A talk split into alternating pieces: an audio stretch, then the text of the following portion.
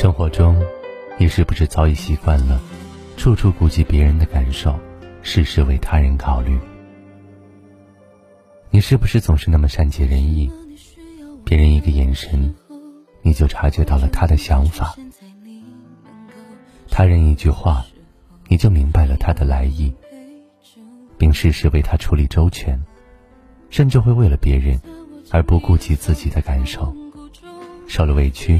也会笑着说：“我没事。”你总以为这样的自己会让人喜欢，换来真心。殊不知，你的懂事体贴换不回别人的真心相待，换回的只是对方的漫不经心。你的好，他熟视无睹；你的付出，他不会珍惜。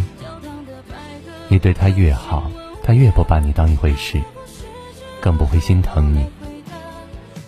他们总以为你百毒不侵、无坚不摧，却不知你也有伤心难过的时候，也有疲惫不堪的时候。你也有渴望有人能够理解你的心情，在意你的感受。但现实总是事与愿违。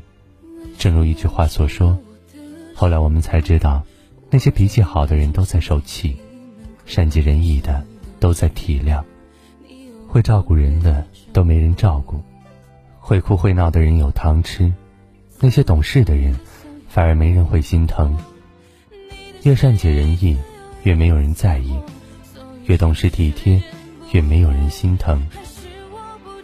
很多时候，太善解人意未必是件好事，处处谦让，最后苦的只有自己。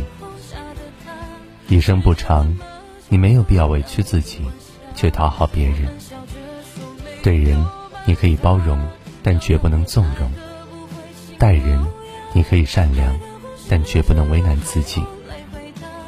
往后余生，记得多听听自己的心声，多心疼心疼自己。